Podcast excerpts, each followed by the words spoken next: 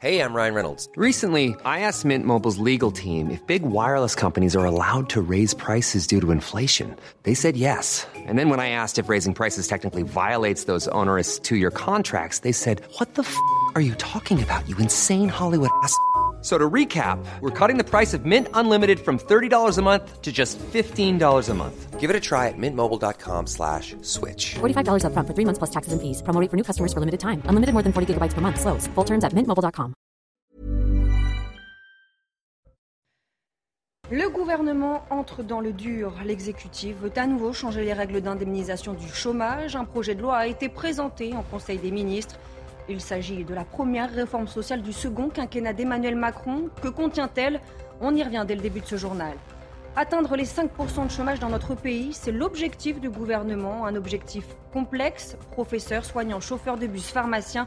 Aujourd'hui, plus d'un recrutement sur deux est jugé difficile par les entreprises. Reportage chez un restaurateur francilien. L'homme qui a agressé un chauffeur de taxi il y a une semaine dans les Yvelines a été mis en examen pour tentative de meurtre en récidive. En 2014, il avait été condamné pour le meurtre de Maxime, un jeune garçon de 14 ans. Aujourd'hui, ses parents sont indignés, ils témoignent. Et puis Marseille défait pour son retour en Ligue des Champions. Les Olympiens se sont inclinés, 2 buts à 0 face aux Spurs de Tottenham. Réduit à 10, l'OM a craqué en fin de match. Le résumé de la rencontre à suivre dans le GT Sport.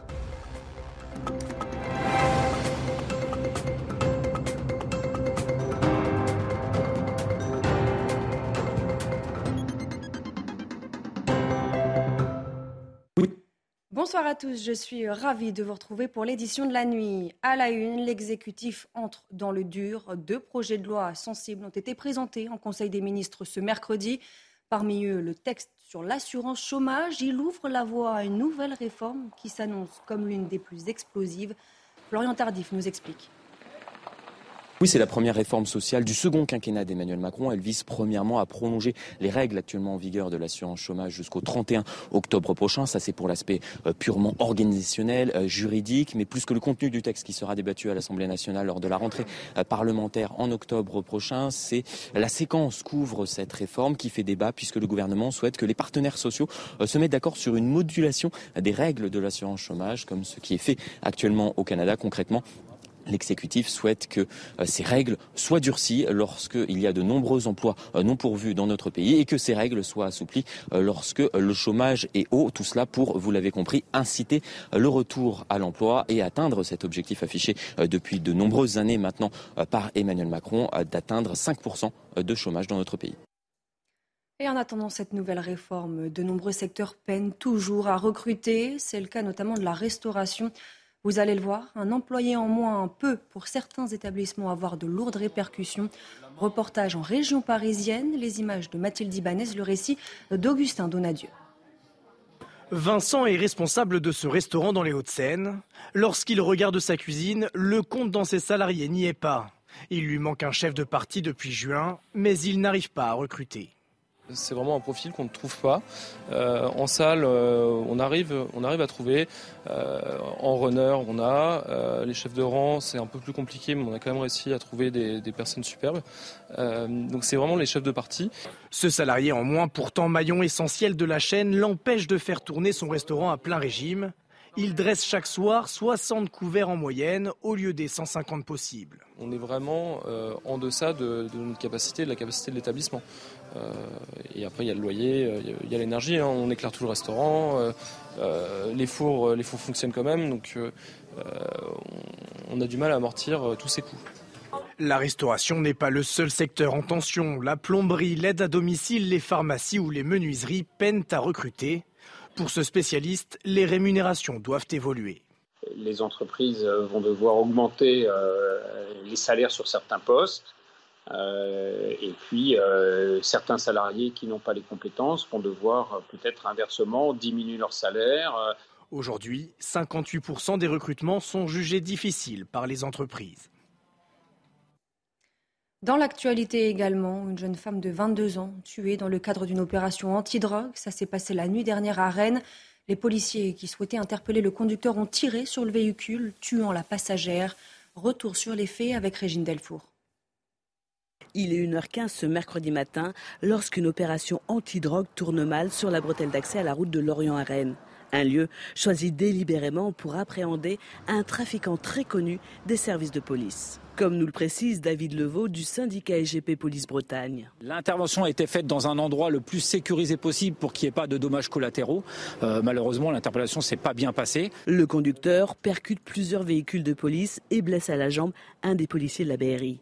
L'agent fait usage de son arme et blesse à son tour le conducteur au bras, avant que le projectile n'atteigne et tue la passagère, compagne du conducteur âgé de 22 ans et inconnu des services judiciaires. David Levaux invoque la légitime défense. Mes collègues ont été, euh, se sont sentis en danger, ils étaient en danger, donc ils ont fait feu sur le véhicule pour le stopper et pour aussi sauver leur vie. Malheureusement, oui, il y a des dommages collatéraux, mais je tiens à redire quand même que là, on avait affaire à des individus archi connus, euh, connus pour le gros, gros trafic de stupéfiants. Deux enquêtes ont été ouvertes, l'une pour tentative d'homicide volontaire sur personne dépositaire de l'autorité publique contre le conducteur accusé d'avoir refusé d'obtempérer, l'autre pour violence volontaire ayant entraîné la mort sans intention de la donner et violence avec arme par personne dépositaire de l'autorité publique. Cette dernière a été confiée à l'inspection générale de la police nationale. Et pour faire face à la délinquance et à la criminalité, le gouvernement planche sur la loi LOPMI, le projet de loi d'orientation et de programmation du ministère de l'Intérieur. Mais que contient-il Le porte-parole du gouvernement, Olivier Véran, s'est expliqué en, conseil, en sortie de Conseil des ministres. Écoutez. Cette LOPMI présentée ce jour, elle prolonge le réarmement de moyens et elle vient les sanctuariser pour les cinq prochaines années dans des proportions totalement inédites. Au total, imaginez que ce sont 15 milliards d'euros sur la période 2023-2027, soit une évolution de plus 900 millions d'euros chaque année qui vont permettre de renforcer la sécurité de nos concitoyens et qu'ils attendent. Avec en pratique, à titre d'exemple, J'en citais un, la création de 200 nouvelles brigades de gendarmerie, notamment en euh, ruralité et périurbanité, là où au cours des décennies précédentes, près de 500 brigades de gendarmerie avaient été supprimées. Donc non seulement on arrête avec cette tendance qui consistait à supprimer des moyens, mais on en rajoute. L'agresseur d'un chauffeur de taxi la semaine dernière dans les Yvelines a été mis en examen pour tentative de meurtre en récidive. Il avait déjà été condamné en 2012 pour le meurtre de Maxime, un adolescent de 14 ans. CNews a recueilli le témoignage bouleversant de ses parents, Jeanne Cancard, Marine Sabourin. Maxime avait 14 ans. Il était décrit par ses proches comme un garçon plein de vie. En août dernier, quand ses parents découvrent que le tueur de leur fils est en liberté, c'est l'effroi. Euh, aujourd'hui, comment on le vit euh, Oui, dans la colère, ça c'est sûr, tous les trois. Euh, dans la peur, je le redis vraiment, tous les trois, dans la peur. Et clairement, et encore plus notre fille, Pauline. Dix ans après la mort de leur fils, c'est à présent un sentiment d'injustice qui prend le dessus. On a toujours l'impression que nous, on doit se taire, on doit accepter les choses. Ça fait remonter beaucoup de choses. on a eu la première, la perte de notre fils, la deuxième, le procès où il nous a ignoré, où il a joué avec tout le monde, et la troisième aujourd'hui où on recommence. Et ses parents se sentent aujourd'hui totalement abandonnés. Personne d'ailleurs depuis cette affaire n'a pris contact avec nous pour nous expliquer euh, bah voilà, ce qui s'est passé, on l'a laissé sortir. Euh, non, euh, apparemment c'est normal au bout de dix ans qu'on ait une permission de sortie. Après l'emprisonnement du meurtrier de Maxime, ses parents avaient pourtant prévenu, s'il est en liberté, il s'en prendra à quelqu'un d'autre. Et la question qui fait débat aujourd'hui, pourquoi et comment l'agresseur a-t-il pu obtenir une permission de sortie? Les explications avec Noémie Schulz. Ce qu'il faut savoir, c'est que d'un point de vue légal, un détenu qui a exécuté un tiers de sa peine peut faire une demande de permission de sortir. C'est le juge d'application des peines qui va décider ou non de la lui accorder. D'abord, il va regarder les motifs. Euh, il faut une raison valable, que ce soit un objectif de réinsertion, par exemple un rendez-vous pour un entretien d'embauche, ou alors pour maintenir les liens familiaux. Par ailleurs, le détenu va faire l'objet d'une évaluation de la dangerosité et du risque de récidive. Ça va passer par une expertise psychiatrique ou psychologique. Et puis, on va demander l'avis, bien sûr, à l'administration pénitentiaire pour savoir si la détention se passe bien. Si le juge décide d'accorder la permission, c'est pour une durée très courte, généralement 24 à 48 heures. Et si le détenu n'est pas rentré à l'issue de la permission, il est immédiatement considérés comme évadés. Enfin, ça n'est pas accordé très régulièrement. Hein. C'est une à deux fois par an euh, pour euh, la plupart des, condamnés. Les victimes, elles, ne sont pas informées euh, que le détenu a été autorisé à sortir. La loi ne fait pas obligation et on comprend donc l'émotion des parents de Maxime qui n'étaient pas au courant que Jérémy bénéficiait d'une permission de sortir. Alors pour l'affaire qui nous intéresse, l'administration pénitentiaire n'a pour le moment pas apporté de précision quant au motif de la permission de sortir accordée à, à Jérémy. Et ça ne veut pas dire que, la sortie de prison était proche pour lui. En l'occurrence, il a été condamné à 22 ans, ans de prison. Il devrait passer, il devait passer donc au minimum 14 ans en détention. Mais c'est vrai que c'est souvent un test. Si les sorties se passent bien, alors ça incite les magistrats à aménager la peine. Évidemment, là, cette euh, permission a montré que Jérémy reste quelqu'un de très dangereux. Pour les affaires de délinquance grave, faut-il juger tous les auteurs de ces actes de la même façon? C'est la question qu'on a posée aux Français. Et bien regardez le résultat de ce sondage CSA pour CNews. Pour 71% des personnes sondées, eh bien la réponse est oui.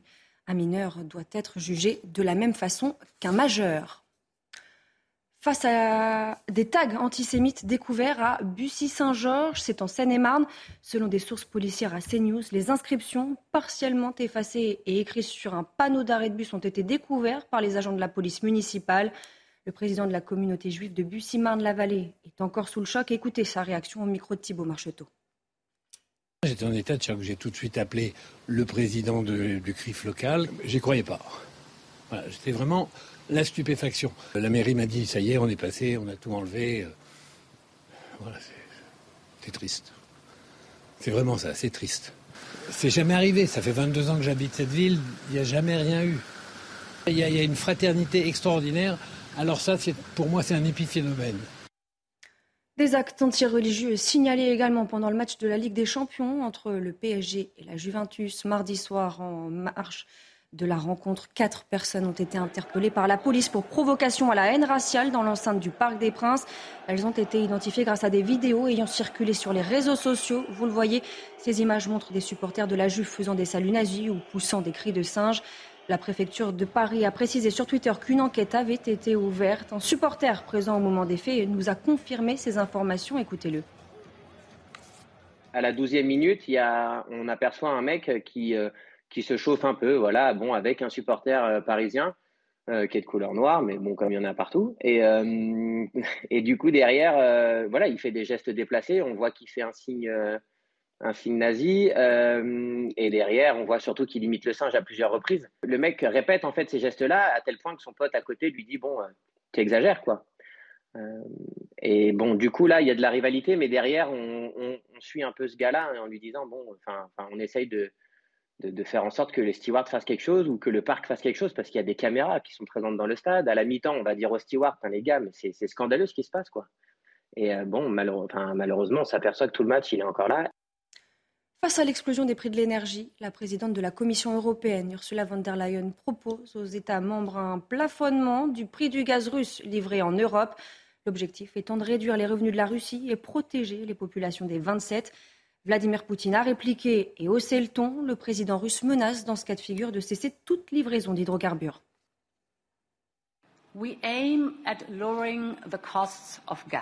Nous avons pour objectif de faire baisser les coûts du gaz et donc nous allons proposer un plafonnement des prix du gaz russe.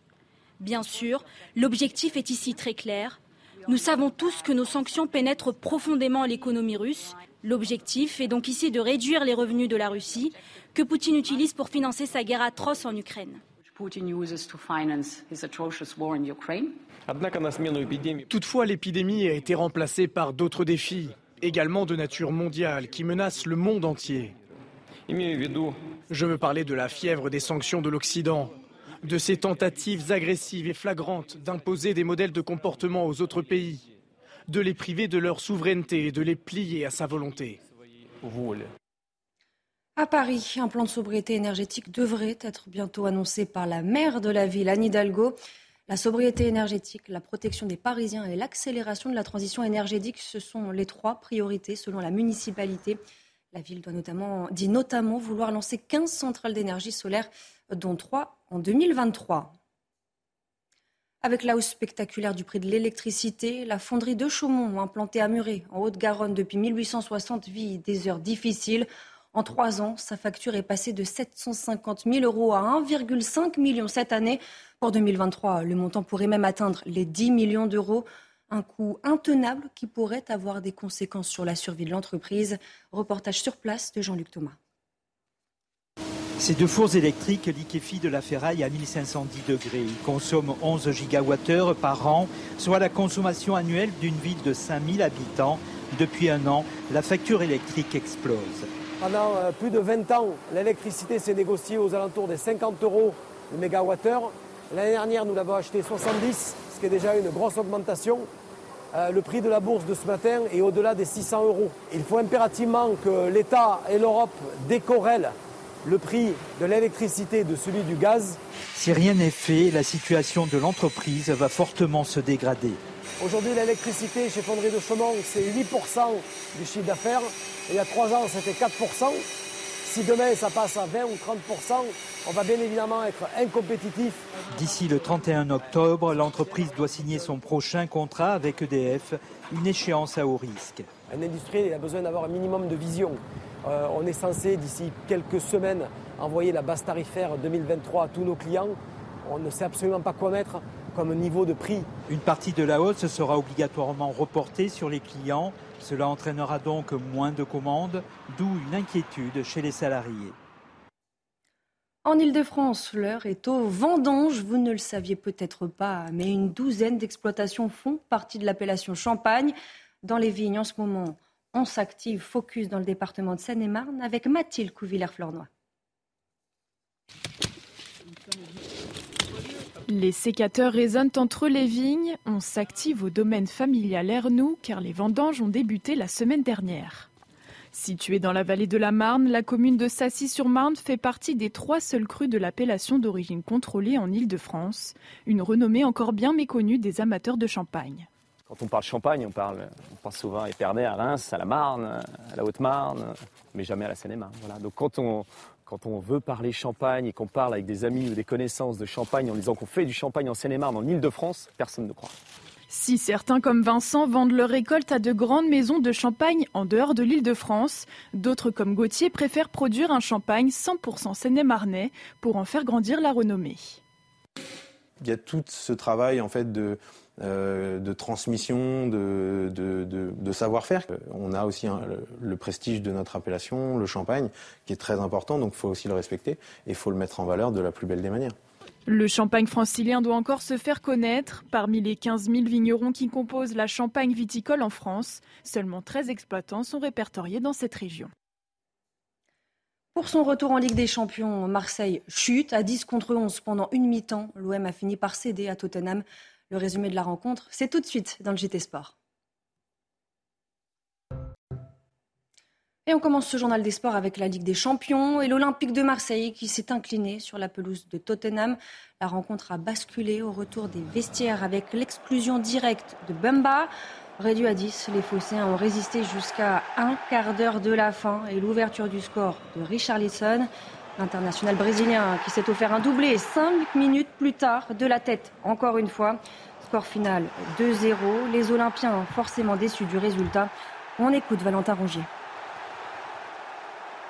On est frustré parce que euh, voilà, on a vu qu'à 11 contre 11, euh, on faisait jeu égal si ce n'est dominer la partie. Donc il y a énormément de regrets. Après, euh, même à 10 contre 11, on aurait pu revenir d'ici avec, avec un résultat et on n'a pas su rester suffisamment concentré pour ne pas encaisser de but. Et dans le même temps, Naples a dominé Liverpool dans l'un des chocs annoncés de la soirée. Les Transalpins ont surclassé les Reds 4-1, trois buts inscrits en première mi-temps.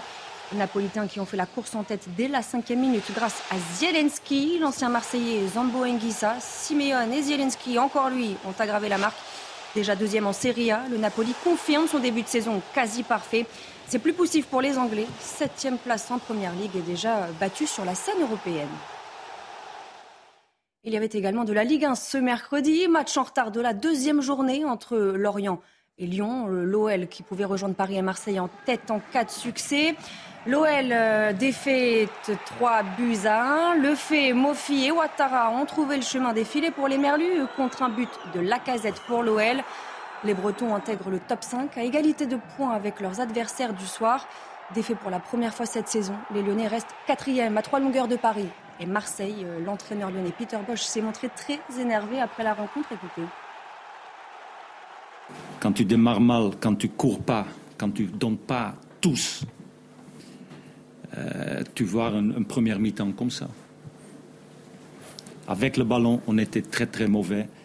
Et sans ballon, encore pire.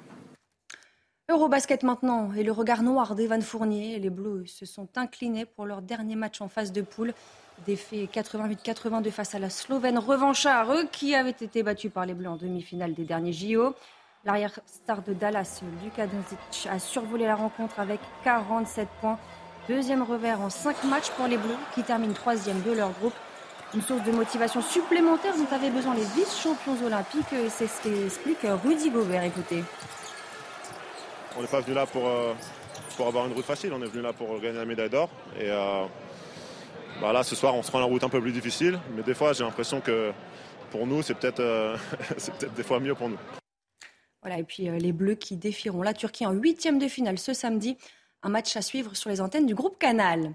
Déception également en volée avec la fin de parcours des champions olympiques au mondial. Les Bleus ont été éliminés dès le quart de finale par l'Italie. Comme la veille contre le Japon, la rencontre s'est jouée au tie-break, mais cette fois-ci, le sort n'a pas été favorable au équipier d'Erwin Ngapet. Une dernière manche remportée 15-12 par la nationale qui affrontera l'un des pays hôtes, la Slovénie, en demi-finale ce samedi. Le gouvernement entre dans le dur. L'exécutif veut à nouveau changer les règles d'indemnisation du chômage. Un projet de loi a été présenté en Conseil des ministres. Il s'agit de la première réforme sociale du second quinquennat d'Emmanuel Macron. Mais que contient-elle? Restez bien avec nous, on y revient dans quelques instants sur CNews.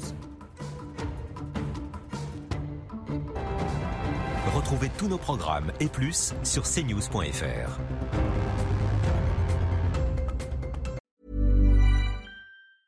Normally, being a little extra might be a bit much, but not when it comes to healthcare. That's why United Healthcare's Health Protector Guard fixed indemnity insurance plans, underwritten by Golden Rule Insurance Company, supplement your primary plan so you manage out of pocket costs. Learn more at uh1.com.